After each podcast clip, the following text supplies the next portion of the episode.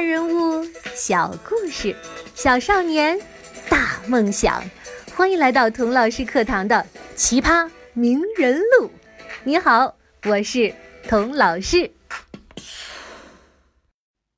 上集的童话呀，讲到一半儿，有的小朋友纳闷了：童老师，你讲的这个童话跟乔布斯有什么关系啊？嘿，我保证。等我讲完这个童话，你就会明白的。那么，我们就继续听故事吧。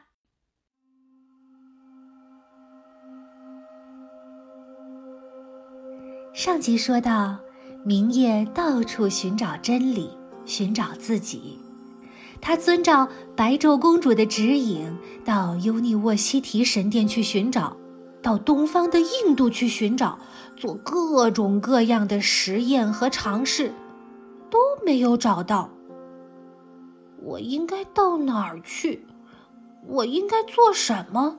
我为什么要来到这个世界？我的爸爸妈妈到底是谁？我又是谁呢？明夜觉得这些问题的答案好像很容易。仔细想想，又觉得好难。他突然间不知道自己该干什么了。直到有一天，明夜听说有个胖胖的魔法师想把人的思想装进一个盒子里，他觉得很好奇，就去问胖魔法师：“人的思想像夜空的星星一样无穷闪烁。”你怎么可能把漫天的星星放进一个小盒子里呢？胖魔法师说：“我会魔法呀。”什么魔法这么神奇？嘿，你看，人的思想啊，就像这世界，看起来五光十色、变幻无穷。可是你知道，世上所有的光都包含在两个颜色里，那就是。白色和黑色，白色是所有光的总和，黑色就是所有光的缺失。如果我用一代表白色，零代表黑色，那人所有的思想不就可以浓缩在零和一这两个数字里了吗？嘿嘿，其实这个魔法不是我发明的，已经有魔法师啊把人的思想化成零和一。装进一个大房子里了，可是放在大房子里多不方便呐！我想把它们装进一个小盒子里，到哪儿都能带着走。哇，这真是太酷了！我跟你一起干吧！我们可以把这个小盒子卖给世界上每一个人。可是胖魔法师说：“这怎么可能？这只是我自己没事儿干做来好玩的。”出了魔法界，不会有普通人对这个盒子感兴趣的。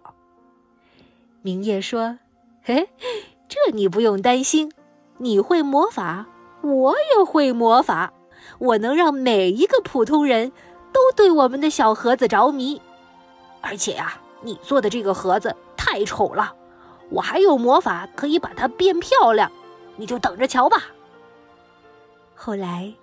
明夜真的把这个盒子越做越小，盒子里面装的东西越来越多，可以把一万个会唱歌的精灵放在里面，随时在你的耳边为你一个人歌唱，可以把你一辈子的记忆、你见过的所有人、你说过的所有话，都放在里面，随时拿出来翻一翻、看一看。还可以把你的家人好友都装进去，想念他们的时候啊，就把他们唤醒，跟他们说话。明夜还把这个盒子做得越来越漂亮，像白昼一样清晰，像黑夜一样简洁。果然，每个人都想要一个这样的小盒子。他给这个小盒子起了一个可爱的名字，你猜？叫什么？就叫 Apple，苹果。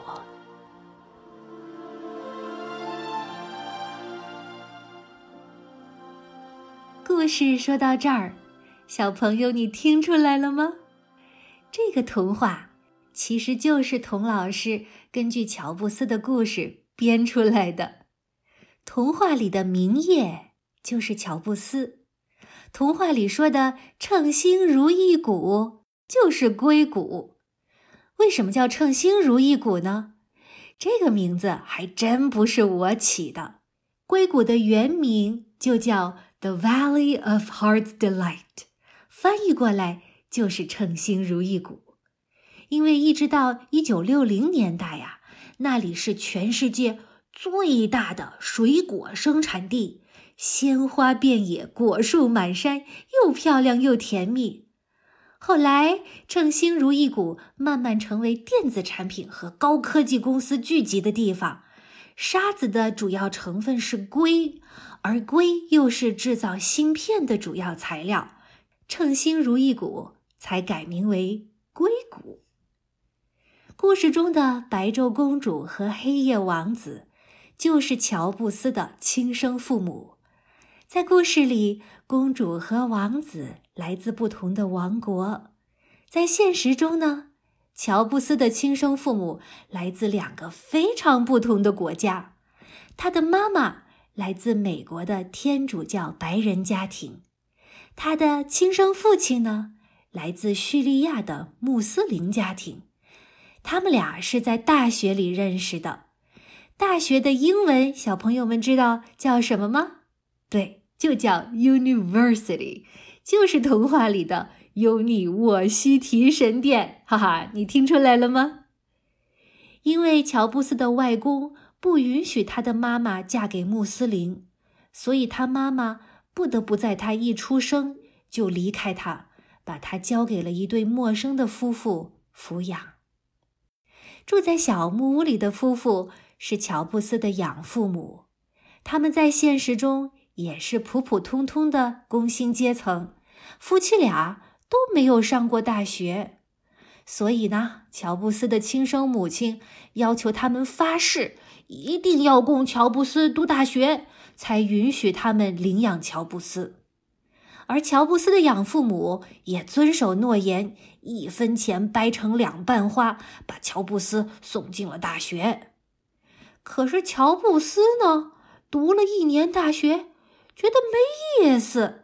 自己休学跑出来了，然后啊开始折腾，当农民，去印度找禅修大师，辟谷绝食，哎，就是几天几天不吃东西，想修道成仙。哎呦，做了很多奇奇怪怪的事儿，这些啊我以后会详细跟大家说的。而故事里的胖魔法师，就是和乔布斯一起创立苹果电脑的 Steve。Wozniak，那个有魔力的小盒子呢？对了，就是苹果公司生产的电脑 iPod、iPhone 和 iPad。乔布斯真实的人生可以说比童话还要神奇，你想听吗？好，那我们就从下一集开始讲这位最糟糕的好老板乔布斯的。故事。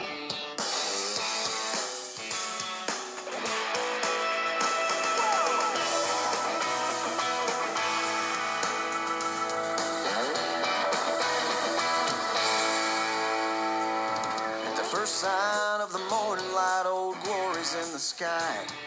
Across the pond, it's afternoon and the Union Jack flies high. We're on our first cup of coffee, we're on our third cup of tea. And we can't pretend to live on